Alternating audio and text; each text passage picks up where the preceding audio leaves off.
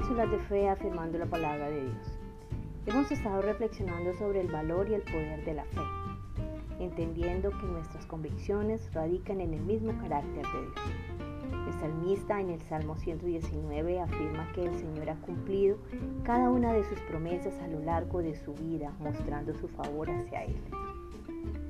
Por esto, podemos decir que Dios es fiel a su palabra y confirma con sus acciones el favor hacia nosotros por medio de su benevolencia y fidelidad. Podemos estar firmes y confiados porque Dios sigue obrando a nuestro favor y hace todas nuestras cosas porque tú y yo ahora somos parte de su familia.